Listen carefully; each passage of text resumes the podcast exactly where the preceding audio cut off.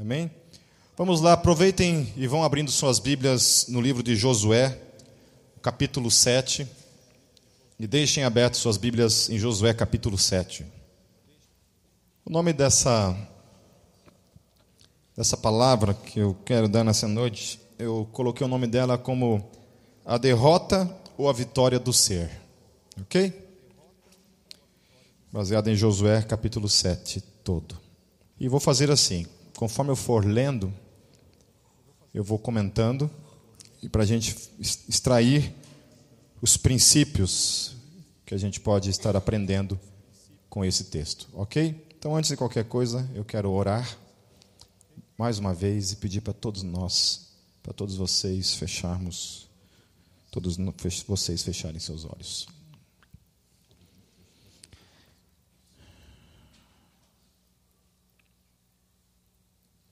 Mais uma vez invocamos o Teu Espírito, Senhor, sobre nossas vidas. Mais uma vez invocamos a voz do Teu Espírito sobre os nossos corações. Mais uma vez invocamos a iluminação do Teu Espírito sobre o nosso entendimento, Senhor, sem o qual somos incapazes de compreender. Mais uma vez invocamos a graça de de não somente ouvir a tua palavra, mas de ter essa palavra se tornando carne na nossa vida. Senhor, que nenhum coração saia dessa noite desse lugar, Senhor, sem experimentar mesmo a presença viva do teu Espírito nesse lugar, a presença viva da tua palavra nesse lugar. A tua palavra é a verdade, Senhor. É ela quem nos liberta. Nos liberte, Senhor em nome de Jesus. Amém. Primeira parte, então, que eu quero abordar, trata sobre a parte da derrota do ser. Então, primeiramente, eu quero tratar a respeito da derrota e depois quero tratar a respeito da vitória do ser. Ok? A derrota do ser, em outras palavras, se denomina o individualismo hedonista. Para quem não sabe o que é hedonismo, que é uma palavra meio fora de, de uso, né? você não, não vê corriqueiramente se usando essa palavra, se usa mais em, em questões de, de filosofia e outras coisas mais. Hedonismo é uma, a filosofia do ego, a filosofia centrada em si mesma, onde tudo o que eu projeto é pensando em mim mesmo. Todos os meus sonhos, projetos, ações na vida são voltadas para mim mesmo. Em outras palavras, é a teologia do egoísmo, né? ou a doutrina do, do, do, egoísmo, ou a filosofia do egoísmo, se é que se pode chamar de teologia do egoísmo, né? mas é isso. É aqueles sentimentos que estão dominando a sociedade de modo geral, principalmente com aqueles que não têm andado com Deus, e mas, infelizmente, têm se adentrado dentro do reino de Deus também, e a igreja está sendo tomada por esse sentimento, por essa filosofia, por esse pensamento, graças e produto de muita teologia que está sendo anunciada, essa teologia que veio importada de fora, né? Se é importada é de fora, obviamente, mas, né? Essa teologia que nós importamos e que hoje somos o produto disso, temos colhido o produto disso. Então você vai ver igrejas que vão crescer absurdamente rápido, se a proposta dessa igreja for uma mensagem que seja principalmente centrada em um tipo de anúncio hedonista. Né?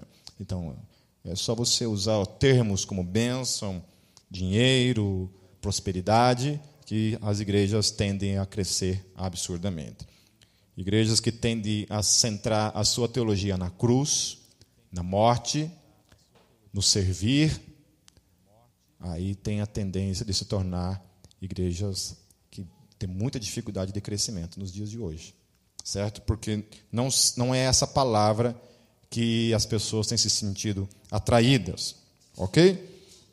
Apesar que o cardápio hoje em dia é muito grande, né? Então tem cardápio para tudo, para tudo que é gosto. Amém? Amém ou não, né? Não sei se dá para dizer amém para isso. Mas enfim, hedonismo é isso. Então, a derrota do ser, ele começa no individualismo egoísta que paira sobre a vida de muita gente. E estou falando em especial para comigo e para com você, para com as pessoas que hoje estão dentro do reino de Deus. Então, começando lá no versículo 1, nós vamos ver nessa história o que ocorre na vida de Acã, que era um cara lá em Israel. Deus tinha dado uma ordenança para Israel, falou assim: olha, vocês vão, ataquem a cidade de Ai e vocês destruam tudo. Não é para vocês pegarem nada, vocês têm que destruir tudo. Em outras palavras, Acã desobedeceu a isso, viu algumas coisas ali que chamaram a atenção, e ele decidiu então fazer algo por baixo dos panos, pensando que Deus não viria, que Deus não daria a mínima para aquilo que ele estava fazendo. E então ele decide pegar esse tesouro, trazer para sua casa e escondê-lo em sua casa. Como resultado disso, todo o Israel sofreu a pena da parte de Deus, o juízo da parte de Deus por causa do pecado de um único homem. Ok? E é sobre essa história que a gente vai tratar e aprender um pouco para nossas vidas. Versículo 1. Mas os israelitas foram infiéis com relação às coisas consagradas. Acã, filho de Carme, filho de Zinri, filho de Zerá, da tribo de Judá, apossou-se de algumas delas, e a ira do Senhor acendeu-se contra Israel.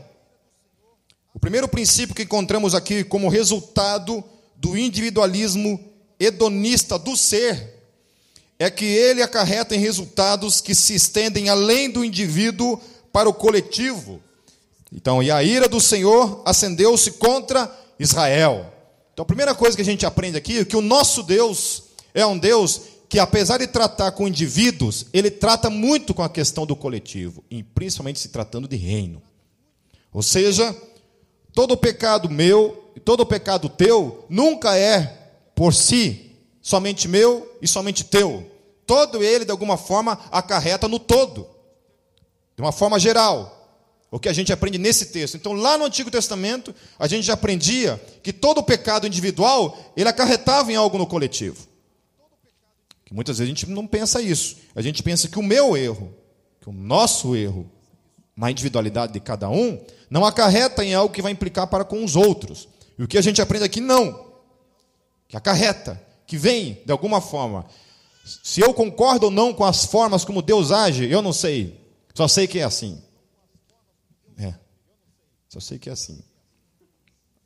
Eu só sei que questões de pessoas que estão fazendo escolhas lá na Austrália, lá na Índia, lá na, na Bulgária, lá no, no Acre. Brincadeira. É.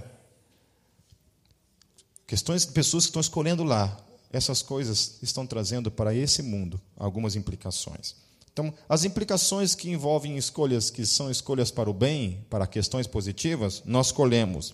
Assim como você vê todos os dias. Né? Você vê ações de pessoas que trazem o bem para esse mundo e a coletividade, de alguma forma, é alcançada por meio disso. Assim como algumas escolhas individualistas que a gente vê no dia a dia, de alguma forma, nós estamos colhendo. Quando uma pessoa decide escrever um roteiro de uma novela, por exemplo, eu não sei se literalmente essa pessoa projeta na mente dela uma proposta, uma, uma conspiração contra a sociedade, no, no intuito de, assim, olha, eu vou escrever essa novela, eu vou colocar algumas questões inseridas nesse roteiro para que, de alguma forma, a sociedade seja afetada por isso. Então, eu não sei, na minha ingenuidade, eu não sei se a pessoa faz isso de propósito, mas eu tenho certeza absoluta que Satanás está por trás disso. Eu não tenho dúvida nenhuma que todas as novelas que são feitas nesse mundo é o diabo que senta junto para escrever para ensinar à sociedade novos padrões, novos comportamentos. E fazer eu e você engolirmos diariamente, em conta-gotas, algumas coisas. E quando a gente percebe, a gente está dentro de uma, de uma cultura, aceitando certas culturas para a nossa vida como padrão, como algo normal. Que é o que tem acontecido muito. Né? Então, a primeira coisa que você aprende na história de Acã é que o pecado de Acã não envolveu somente a vida dele, envolveu a vida de uma nação como um todo.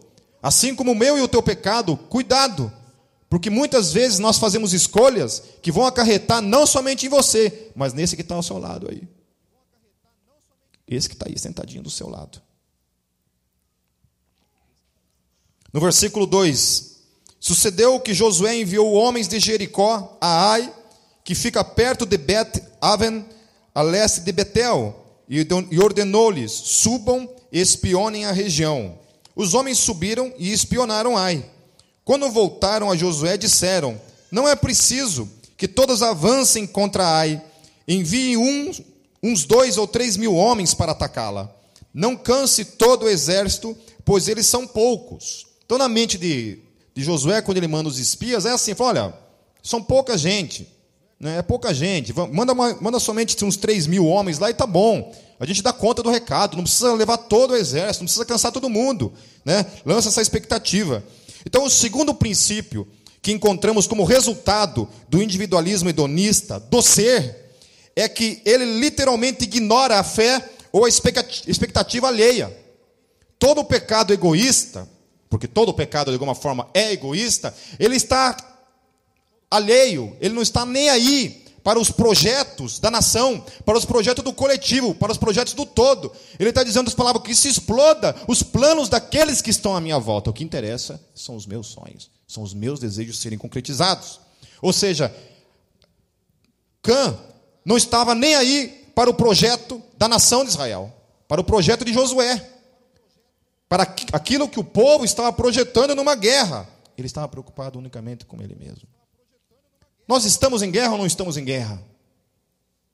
Estamos ou não estamos? Estamos, não estamos? Estamos em guerra. Estamos em guerra. Nós estamos em guerra. Nós pertencemos a um reino que está em guerra contra esse mundo. Nós não pegamos em armas, mas nossas armas são espirituais, poderosas em Deus para a destruição de todo o principado, toda a fortaleza que se levanta nesse mundo contra o reino de Deus. Nós estamos em guerra. Nós estamos em guerra. Ele não está nem aí. Pouco lhe importa os sonhos alheios. A conquista do reino somente lhe diz respeito naquilo que ele puder tirar de proveito e nada mais. Era o que Acã estava preocupado. Ele se preocupou, chegou lá, ele não estava nem aí se todo mundo ali também olhou para aquelas questões ali e disse assim: não, não podemos, porque Deus ordenou que eu não devo fazer isso. Todo mundo voltou de mãos vazias, porque Deus tinha ordenado. O hedonista não, ele não está nem aí. O que importa é que ele tem que suprir o desejo de pecado na vida dele. Ele tem que de alguma forma fazer. Ele não está nem aí se outros estão lutando por santificação em suas vidas. O que importa é a vontade dele ser feita. Se todos nós buscássemos uma vida de santificação, eu estou falando da igreja como um todo, dessa igreja, do reino de Deus como um todo, a gente não veria tanto escândalo relacionado à igreja como nós temos visto.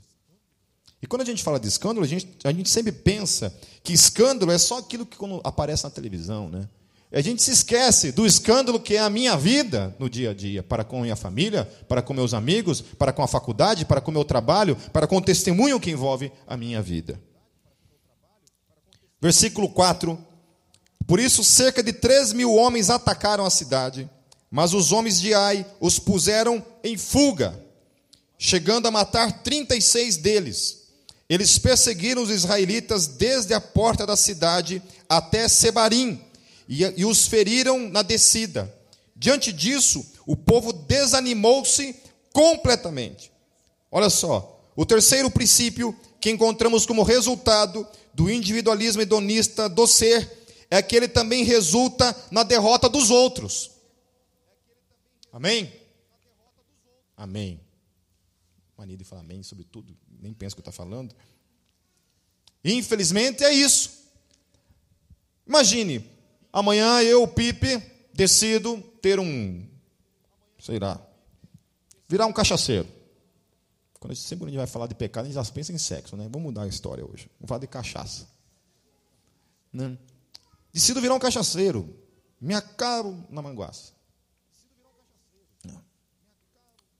Aquilo começa a destruir minha família, minha paternidade, minha hombridade, meu ministério, tudo aquilo que Deus me confiou, se acaba. Isso vai implicar na vida de vocês também ou não? Ou só na minha vida? Hum? Também, né? Certo? Tá, mas eu sou o pastor, e daí você pensa que na sua vida também não, né? Então já aconteceu assim, por exemplo, no Ministério do Louvor, né, que, que eu lidero. Às vezes a gente está aqui no louvor, de repente, um cara que estava escalado para ser o baterista, o cara simplesmente não aparece. Simplesmente não aparece. Resolveu não fazer a função dele. Ou às vezes acontece o seguinte: a gente vem ensaiar o louvor e o cara chega aqui e fala assim: tive que trabalhar essa semana, tenho família, não tive tempo para tirar as músicas. Daí todo mundo que também trabalha, tem família e também se lasca para arrumar tempo para tirar as músicas, chega com as músicas tiradinhas. Então, por aí você vê que as questões né, ligadas ao egoísmo, elas são muito rotineiras na nossa vida e a gente não percebe. Está aí, acontecendo o tempo todo. Basta você não fazer a sua parte dentro do reino de Deus. Eu estava falando para o pessoal na segunda-feira, na célula, sobre as três áreas da nossa vida que a gente tem que buscar, em absoluto na nossa vida, exaltar. Exaltar e tratar com maestria na nossa vida. Primeira coisa, buscar uma vida de santificação, que é o que eu vou tratar depois. Buscar uma vida de santificação, porque todo pecado envolve desgraça para com o reino. O meu pecado vai afetar a vida de vocês, o pecado de vocês vai, evitar, vai afetar a minha vida, vai afetar a vida uns dos outros, se nós não buscarmos a vida de santificação. O a segunda coisa é buscar fazer as coisas com zelo. Tudo que é de Deus em especial. O resto, se você quiser levar na sacanagem, relaxadamente, porcamente, beleza. Mas as coisas de Deus, não, nunca, jamais. As coisas de Deus devem ser feitas com todo o zelo possível, cabível, dentro de mim, dentro de você. Não faça as coisas de Deus porcamente, porque isso será um dia prestado contas diante dele. Então, quer ser músico, seja o melhor. Quer ser um evangelista, seja o melhor. Quer ser um pregador, seja o melhor. Quer ser servo, seja o melhor servo possível. Faça as coisas de Deus com maestria, com excelência. Porque se cada um de nós fazer as coisas de Deus com excelência, vocês conseguem calcular isso? Agora, se cada um de nós fazermos as coisas do reino, porcamente falando, é obviamente que o barco vai afundar. E a terceira e última coisa é buscar uma vida cheia do Espírito. Cheio do Espírito. Ser cheio do Espírito. Em nome de Jesus. Em nome de Jesus. Depois eu quero tratar um pouco mais sobre isso.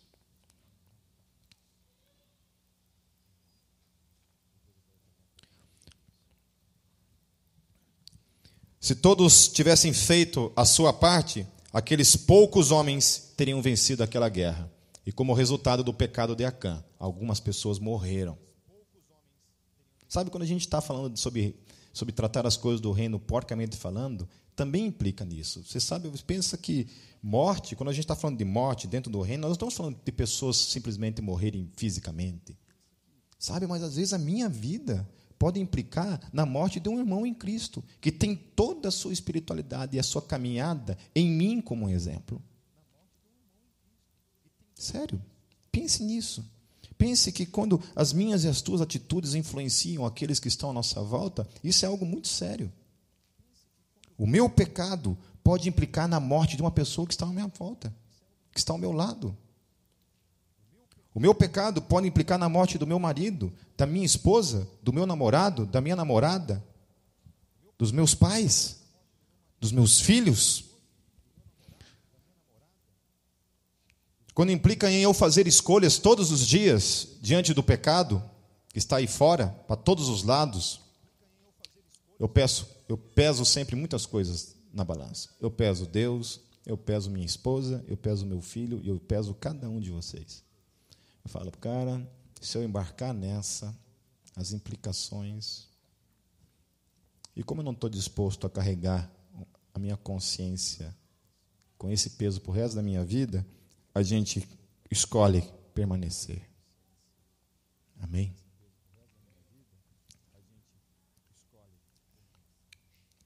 Uma outra coisa que nesse texto estava falando é que por causa do pecado de Acã, o pecado dele, a morte do, do exército, de alguns irmãos que estavam ali lutando, a morte daquelas pessoas trouxe sobre Israel um desânimo. Já viu igreja desanimada? Né? Você vem na igreja, parece que a coisa não flui, parece que a coisa não acontece. Você vem aqui, o louvor não toca em você, a palavra não toca. Durante a semana eu não sinto a maior vontade de buscar a Deus. Alguma coisa está errada na minha vida. E aí eu começo a culpar a igreja. Aí eu mudo de igreja, vou para outra igreja. Chega lá, a primeira vez, aquela fogo, aquela alegria. Daqui a pouco estou na mesmice de novo. E novamente, minha vida vai para o buraco novamente. E aí você vê aquela, aquele desânimo coletivo. Desânimo coletivo. Você percebe isso muitas vezes? Que você começa a perceber um desânimo no ar, assim. Parece que a igreja está fria, a igreja está murchando, sabe? Não queiram viver o que eu vivo como pastor. Não queiram viver o que eu vivo como pastor. Porque o máximo que você fique sabendo na sua caminhada com Deus é de um pecadinho ali, um pecadinho ali, né? Os teus pecados. Agora, você coloca no meu lugar. Eu sei dos meus podres, que já é coisa para chuchu, que é uma desgraça já diária ter que lidar com eles. Né? Daí eu sei o pecado, uns 10% de todo mundo. Os 90% eu oro para nem ficar sabendo, para não morrer.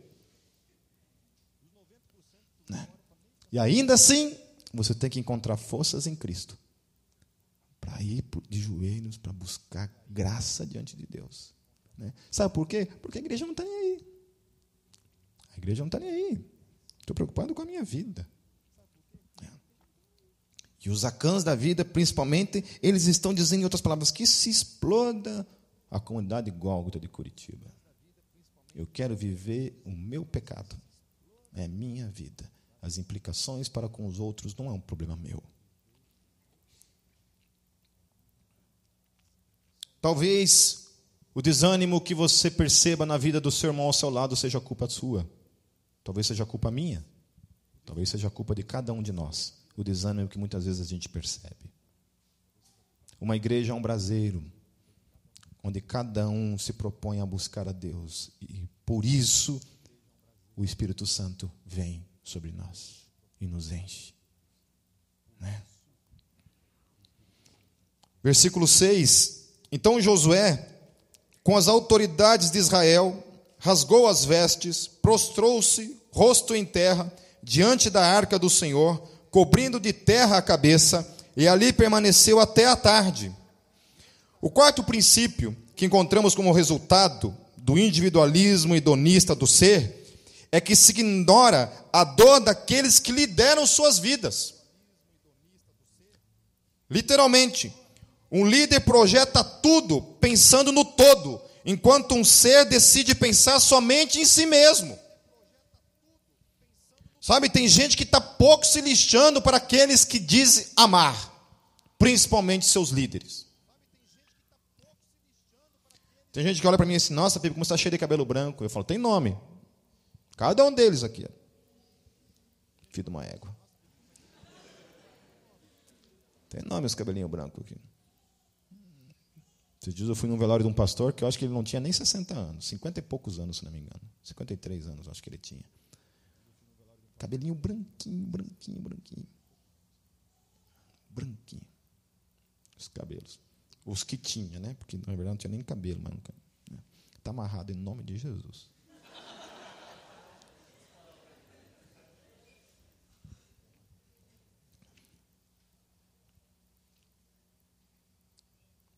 Então, Acã ignora absolutamente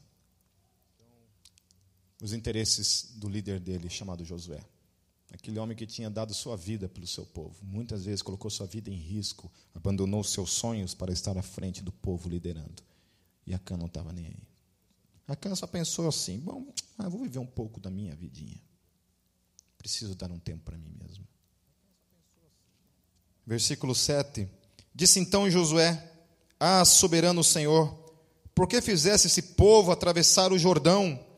Foi para nos entregar nas mãos dos amorreus e nos destruir, antes nos contentássemos em continuar do outro lado do Jordão. O quinto princípio que encontramos como resultado do individualismo hedonista do ser é que ele resulta na frustração alheia, no abalo sobre a fé alheia. Quantas pessoas você conhece que se largou, que largou tudo por causa do pecado de alguém de sua confiança? Eu conheço uma pessoa que não quer saber de igreja, porque o pastor dela deu em cima dela. O pastor dela simplesmente um dia olhou para o seu poder, para a sua posição, e olhou da sua posição e que simplesmente decidiu dar uma ciscada para cima da irmã. Eu conheço um pastor que ele foi ele foi tirado da sua posição, isso já é um outro, um outro, que a irmã chegou, em, chegou na igreja assim toda piriguete, né? E ele não se aguentou. E ela era casada, tudo. E chegou, maior cara de pau assim.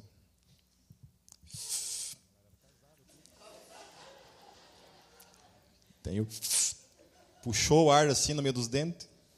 Falei, nossa, irmã, você está uma delícia hoje. Uma delícia. Daí ela contou para o marido dela. Tá certo, tem que mais contar mesmo. Se eu fosse o marido dela, eu empalava ele. Na frente da igreja, assim como exemplo, assim. Ó. Como exemplo. Então é isso, simplesmente. Agora, Josué olha para tudo isso e ele não entende, ele diz, mas Senhor, o que está acontecendo? Sabe, muitas vezes a gente não entende como liderança. A gente se pergunta, Deus, por que, que algumas coisas simplesmente não acontecem? Por que, que não acontece, Senhor? Por que, que alguns ministérios tentam, tentam, tentam, tentam e não caminham? Por que, que não caminham? Por que, que a gente está tentando e as coisas não acontecem? A gente se pergunta. E isso pode estar muito ligado a essa vida egoísta que muitos de nós estamos vivendo, sem se importar com os outros, com o todo, que envolve o reino de Deus. Josué não entende porquê daquilo, enquanto Acã simplesmente continua vivendo a mediocridade de sua vida egoísta. O líder tendo crises de fé, porque muitas vezes a gente começa a ter crises de fé e não entender, falei, meu Deus, deve ser eu o problema. Eu tenho orado, tenho buscado, Deus, por que, que as coisas não acontecem? O que está acontecendo de errado, Senhor? E a cana é aí para ninguém. A cana quer ir para a galera. Quer aproveitar a vidinha dele. Está gostando de brincar de ser crente. No versículo 8: Que poderei dizer, Senhor, agora que Israel foi derrotado por seus inimigos? Os cananeus e os demais habitantes desta terra saberão disso, nos cercarão e eliminarão o nosso nome da terra. Que farás então pelo teu grande nome? O sexto princípio que encontramos como, que encontramos como resultado do individualismo hedonista do ser é que resulta em vitória dos nossos inimigos sobre todos nós. O meu e o teu pecado resulta em nós darmos ao diabo a vitória sobre as nossas vidas como reino de Deus e como igreja. A irmãzinha sai da igreja, vai lá para o largo da ordem, ficar. Daí os caras falam assim: ah, eu, aquelas meninas lá da Gólgota, todas elas não valem nada, porque eu vivo ficando com menininha que é da Gólgota, né? Ou menininho da Gólgota, ou gente da Gólgota que está saindo por aí queimando a cara da igreja, ainda sai com a camiseta dos gogotanos ainda, né? Toma cuidado aí, Matão. Tem que começar a policiar aí os camaradas que andam com a camiseta aí. Ou da comunidade de Gólgota. Né? Desertor, se, se, se eu pegar, vai apanhar.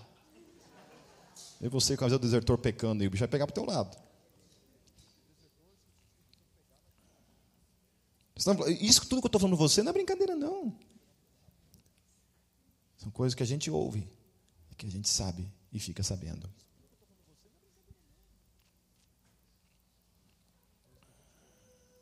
Satanás ri da nossa cara. O reino é visto com indiferença. Não somos mais o que Atos 17, 6 diz ou define. Esses homens que têm causado alvoroço por todo o mundo, agora chegaram aqui. Amém? Esta é a mensagem que deveria ser dita acerca de mim e de você, comunidade Gólgota, todos os dias. Quando um de nós chegarmos, nossa, está chegando esse cara que está causando um alvoroço nessa cidade. Não porque ele é um beberrão, porque ele é um maconheiro, porque ele fuma crack, porque ele é mulherengo, porque ele é pegador, porque ele escuta sertanejo universitário. Não por causa disso, mas porque ele é um homem de caráter, uma mulher de caráter, um cara cheio do Espírito Santo. Né? O gareão chega, dá uma ciscada, e você fala assim: sai de, sai de reto, Satanás. Eu sou uma mulher de Deus, ou eu sou um homem de Deus.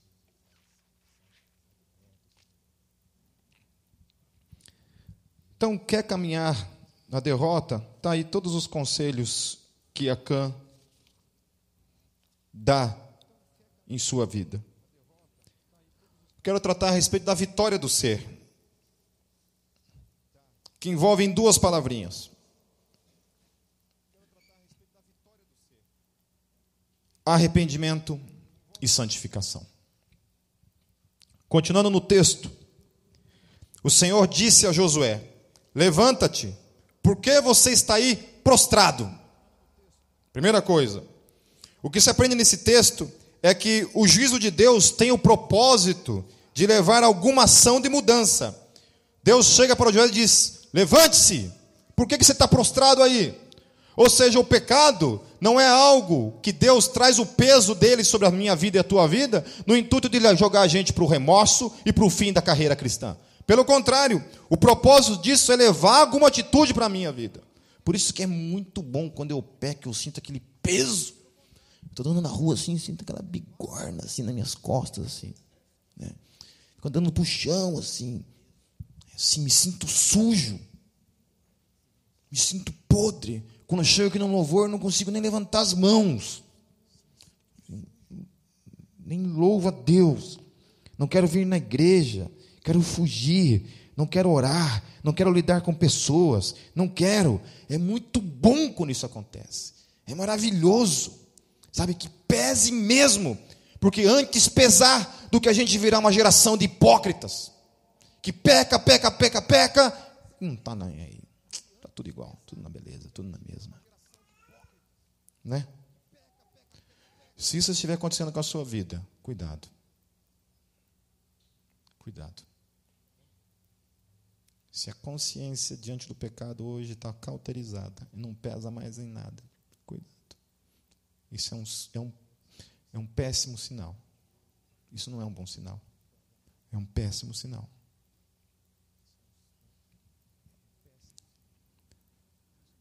Deus está dizendo, em outras palavras, então é o seguinte: está pesado. Então levante-se. Levante-se. Saia dessa posição em que você está. Saia de onde você está. Versículo 11: Israel pecou, violaram a aliança que eu lhes ordenei. Eles se apossaram de coisas consagradas, roubaram-nas, esconderam-nas e as colocaram junto de seus bens. Por isso, os israelitas não conseguem resistir aos inimigos fogem deles, porque se tornaram merecedores da sua destruição. Não estarei mais com vocês, se não destruírem do meio de vocês o que foi consagrado à destruição. O arrependimento é a primeira atitude que caminha na frente do ser para que se vença o inimigo. Arrependimento. Precisamos nos arrepender em nome de Jesus. Deus não vai à guerra com pessoas que não vivem uma vida de consagração a Ele. Amém? Deus não vai à guerra, não vai junto. Nós temos que tomar muito cuidado quando a gente anuncia uma graça que não é a graça do Evangelho. Tem uma frase que ela é verdadeira, porém um tanto perigosa, quando a gente diz assim: Deus, nada daquilo que você fizer ou deixar de fazer, fará Deus te amar mais ou te amar menos. É uma verdade. O amor de Deus não pode ser abalado por nada daquilo que eu e você fazemos ou deixamos de fazer. Mas a separação que o pecado traz também é uma outra realidade para a minha vida e para a tua vida. Deus continua nos amando, mas o pecado nos separa. A gente está indo, mas Deus não compactua com o pecado. Deus não compactua com o pecado. O pecado traz sobre o ser o sentimento de derrota antecipada. Olha só. Fogem deles porque se tornaram merecedores da sua destruição. O pecado é isso. A gente planta, daí quando a gente vai, a gente colhe tudo aquilo que a gente merece dele. Israel vai lá, os caras não tinham feito nada, mas por causa do infeliz do Acã, o exército colheu. Sabe, então, a igreja toda colhe isso. É. A igreja toda colhe isso. Então, eu vou lá, faço as minhas burradas e vocês colhem junto comigo aquilo que eu estou plantando. Versículo 13: Vá, santifique o povo, diga-lhes: santifiquem-se para amanhã, pois assim diz o Senhor, o Deus de Israel: há coisas consagradas à destruição no meio de vocês, ó Israel vocês não conseguirão resistir aos seus inimigos enquanto não as retirarem. A santificação é a segunda linha de ataque contra o inimigo.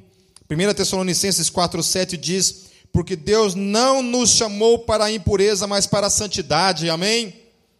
Repita comigo: Deus não nos chamou para a impureza, mas para a santidade. Amém?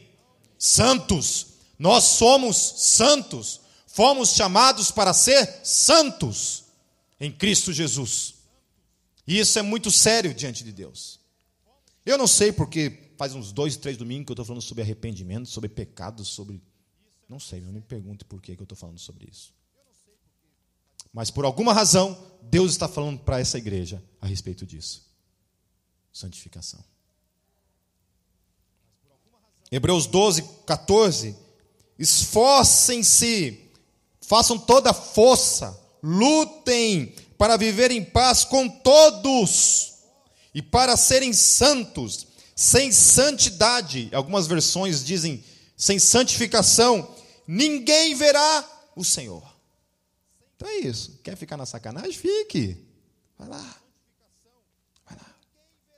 Continue vivendo uma vida medíocre de pecado para ver no que, que vai resultar. Mas, Pipa, eu tenho Jesus como Senhor e Salvador na minha vida. Tenho caramba. Não se iluda. Senhorio, salvação implica em mudança de vida. Senhorio não implica em mesmice de lixo de vida.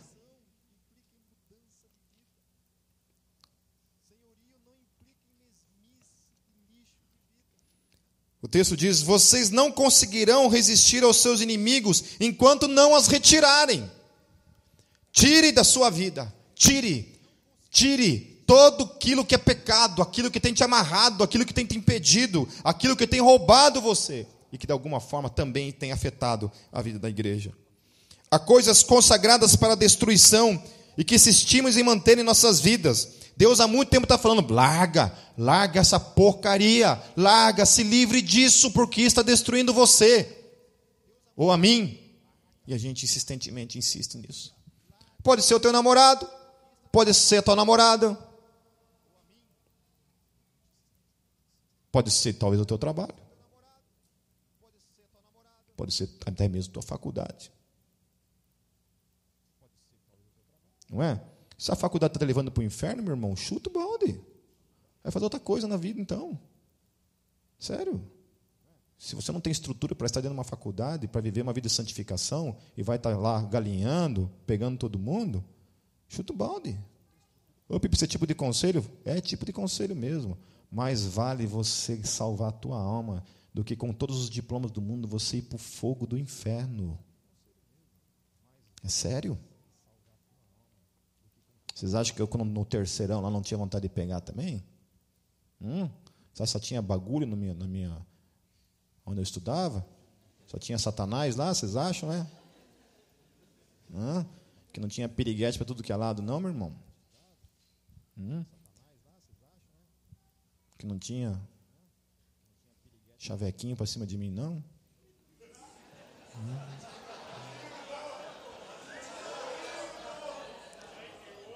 Você achando que eu fiquei bonito só depois de velho? Teve uma vez que eu estava andando com uma calça bem justa, assim, cabelo solto.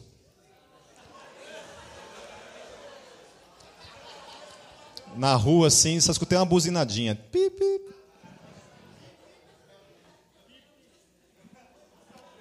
E o carro do ladinho. Pip, pip. Olhei, um velho desgraçado dentro.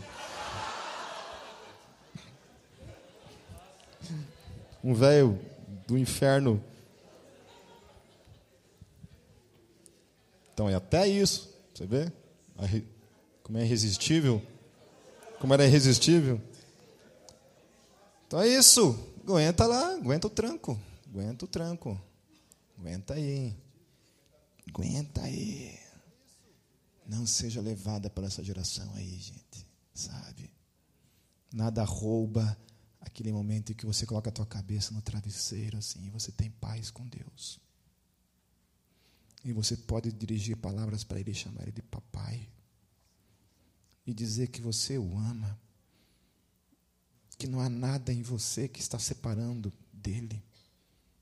Que você vive para a glória do nome dele. Enquanto a geração desse mundo está sendo consumida por esse mundo. Pecado é separação de Deus. E a palavra que está muito próxima disso, que é santo, diz separado para Deus.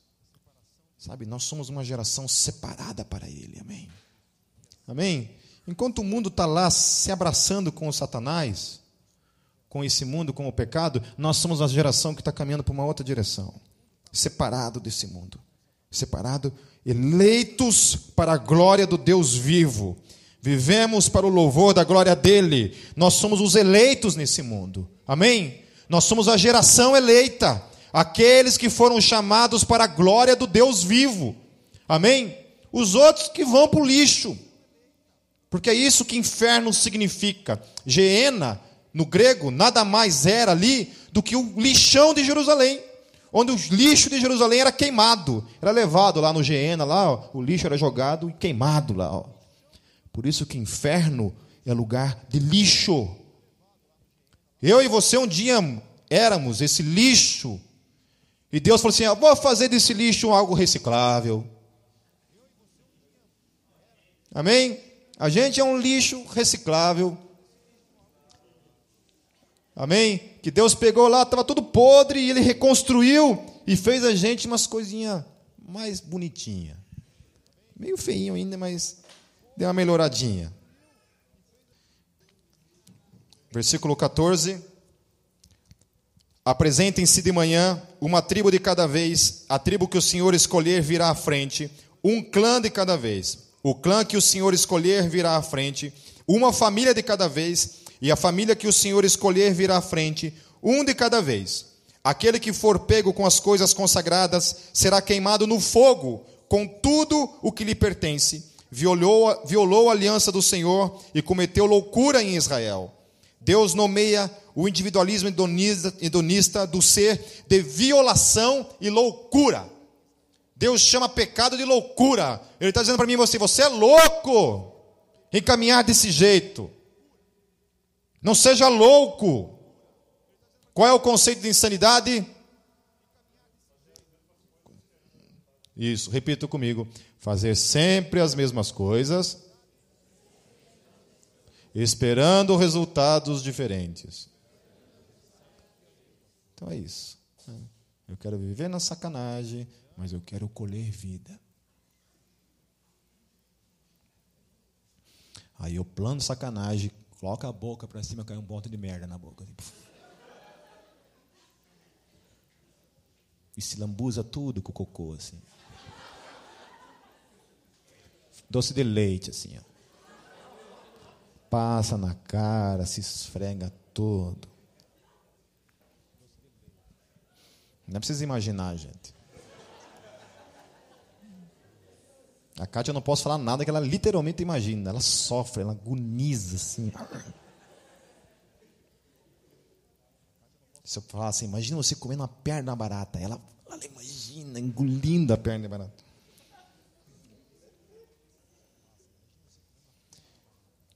Na manhã seguinte, Josué mandou os israelitas virem à frente segundo as suas tribos, e a de Judá foi a escolhida. Os clãs de Judá vieram à frente, e ele escolheu os Zeraitas. Fez o clã dos Zeraitas vir à frente, família por família, e o escolhido foi Zinri. José fez a família de Zinri vir à frente, homem por homem, e Acã, filho de Carme, filho de Zinri, filho de Zerá, da tribo de Judá, foi o escolhido. Todo pecado tem perna curta. E corre o sério risco de um dia ser exposto para todo mundo. Se não for aqui, um dia ele vem. Um dia ele vem. É. Teve um, um, um, conhecido meu que a esposa dele pegou umas três vezes ele se masturbando na frente do computador vendo vídeo pornográfico. E ao invés de ele tratar a questão, se levantar, mudar a atitude, pedir perdão, se arrepender daquilo ali, jogar o computador pela janela, sei lá, amputar as mãos, fazer alguma coisa, né? Fazer alguma coisa, toma uma atitude, desgraçado, pelo amor de Deus.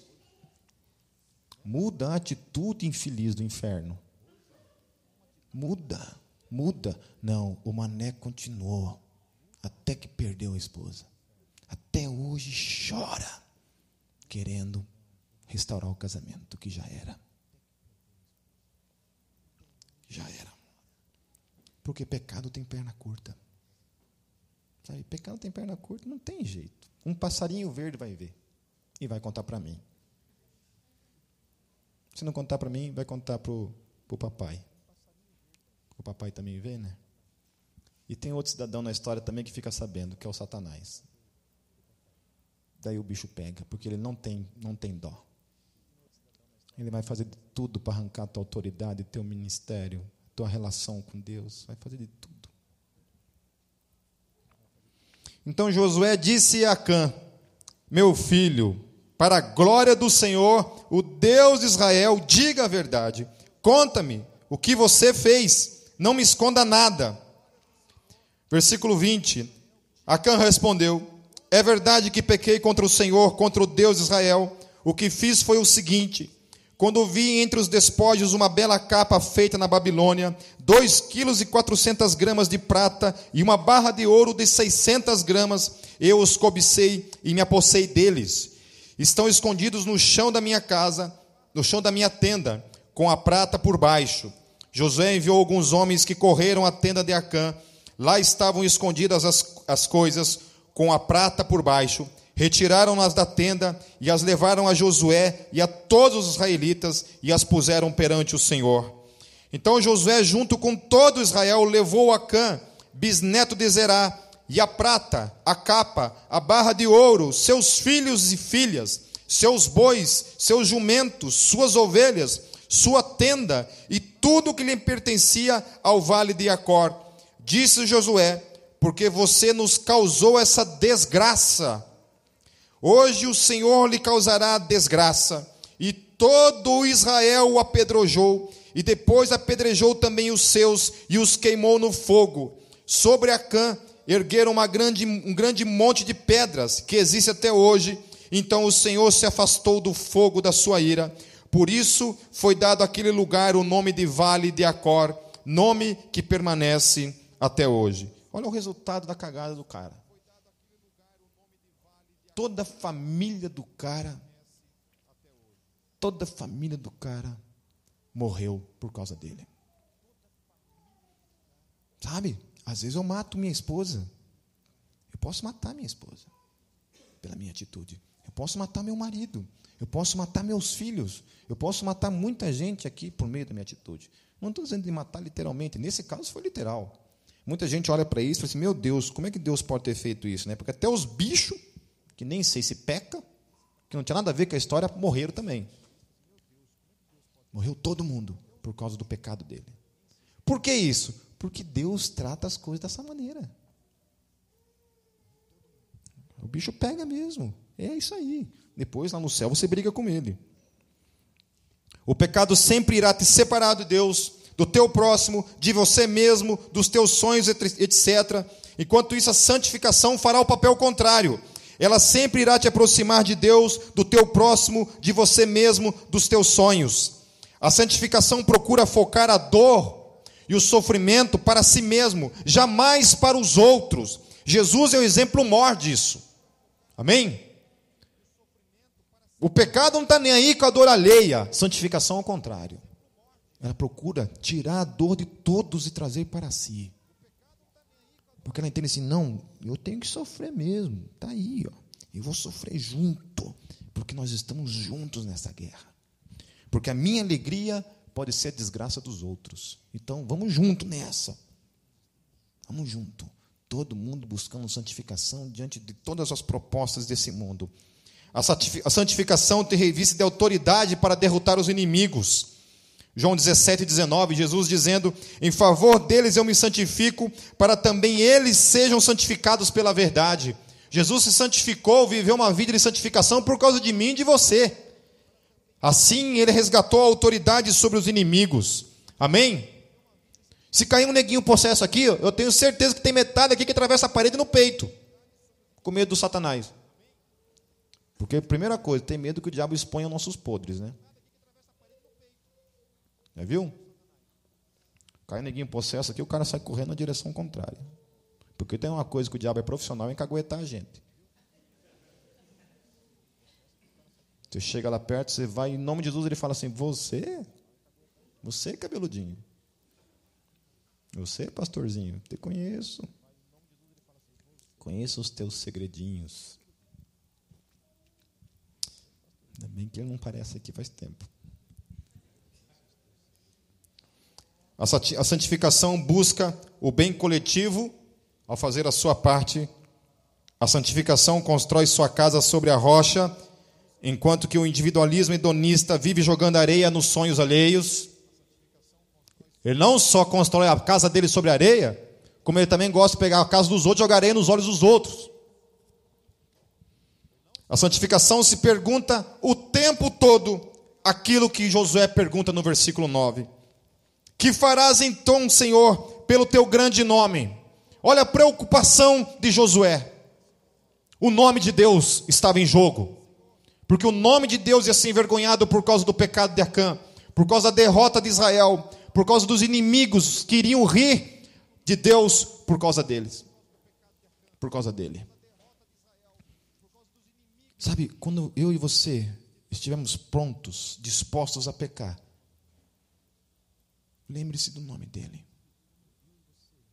Pergunte-se para si mesmo, assim, naquele momento: e o teu nome, Senhor? como ficará diante disso? Sabe, se eu, faz, se eu fizer essa caca, como ficará o teu nome? Como ficará o teu nome? Sabe, quando eu penso em fazer qualquer burrada na minha vida, eu lembro sempre dos olhos da minha esposa, dos olhos verdes da minha esposa.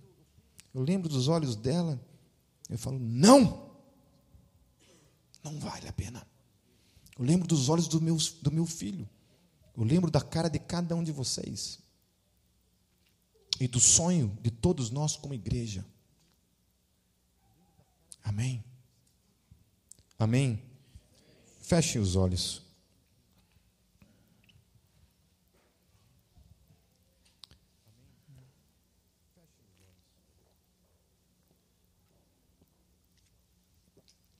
Comece a falar com Deus.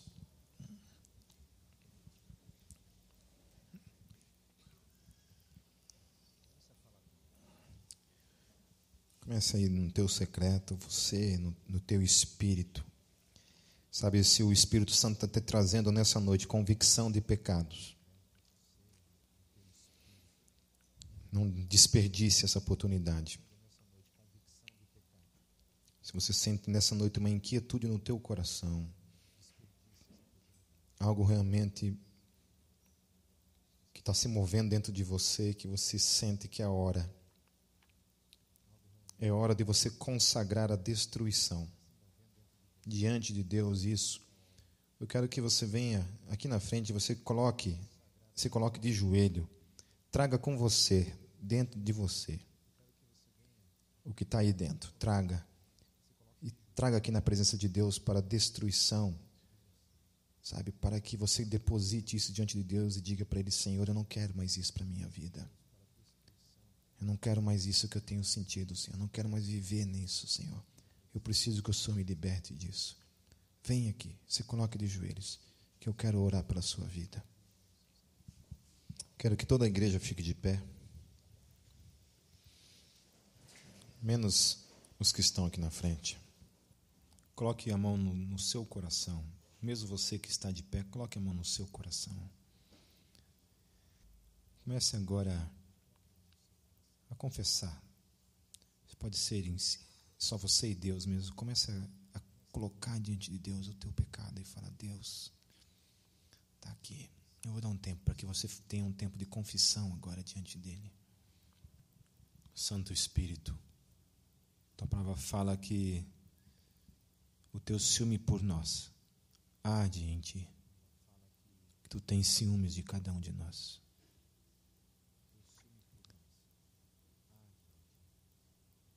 Tem misericórdia de cada um de nós, Senhor. O Senhor sabe o pecado que cada um aqui carrega, Senhor. O Senhor sabe aquilo que tem roubado cada um dos teus filhos que estão aqui prostrados na tua presença, Senhor. Os teus filhos, Senhor, estão aqui se prostrando, Senhor, para consagrarem para a destruição aquilo que tem de alguma forma, Senhor, trazido separação, trazido vergonha, trazido derrota, trazido peso, trazido culpa sobre as nossas vidas, Senhor. Deus, mais uma vez, perdoa os pecados dessa igreja, da tua igreja, como um todo, Senhor de cada pecado na sua individualidade, Senhor, que de alguma forma também afeta todos nós como um todo, Senhor. Nós nos consagramos a Ti, Senhor, como santos, chamados, como eleitos, como herdeiros, como filhos que existem e foram chamados para a glória e o louvor do Teu nome, Senhor. Traga um novo tempo de santificação sobre toda essa igreja, Senhor, em nome de Jesus. Um tempo de santidade, um tempo de arrependimento, um tempo de arrependimento de obras mortas, Senhor, para vivermos uma vida de obras que glorifiquem, que tragam frutos, que tragam vida, em nome de Jesus, Senhor. Deus, arranque a culpa, tire, que o teu sangue precioso seja derramado sobre todos nós, nos livrando, nos curando nos purificando de todo o pecado. É o que nós oramos, em nome de Jesus. Amém. Amém, meus irmãos. Fiquem em pé e, sabe, se abracem. Deus os abençoe. Tenham todos uma semana abençoada, um novo tempo em Cristo Jesus para todos nós como igreja.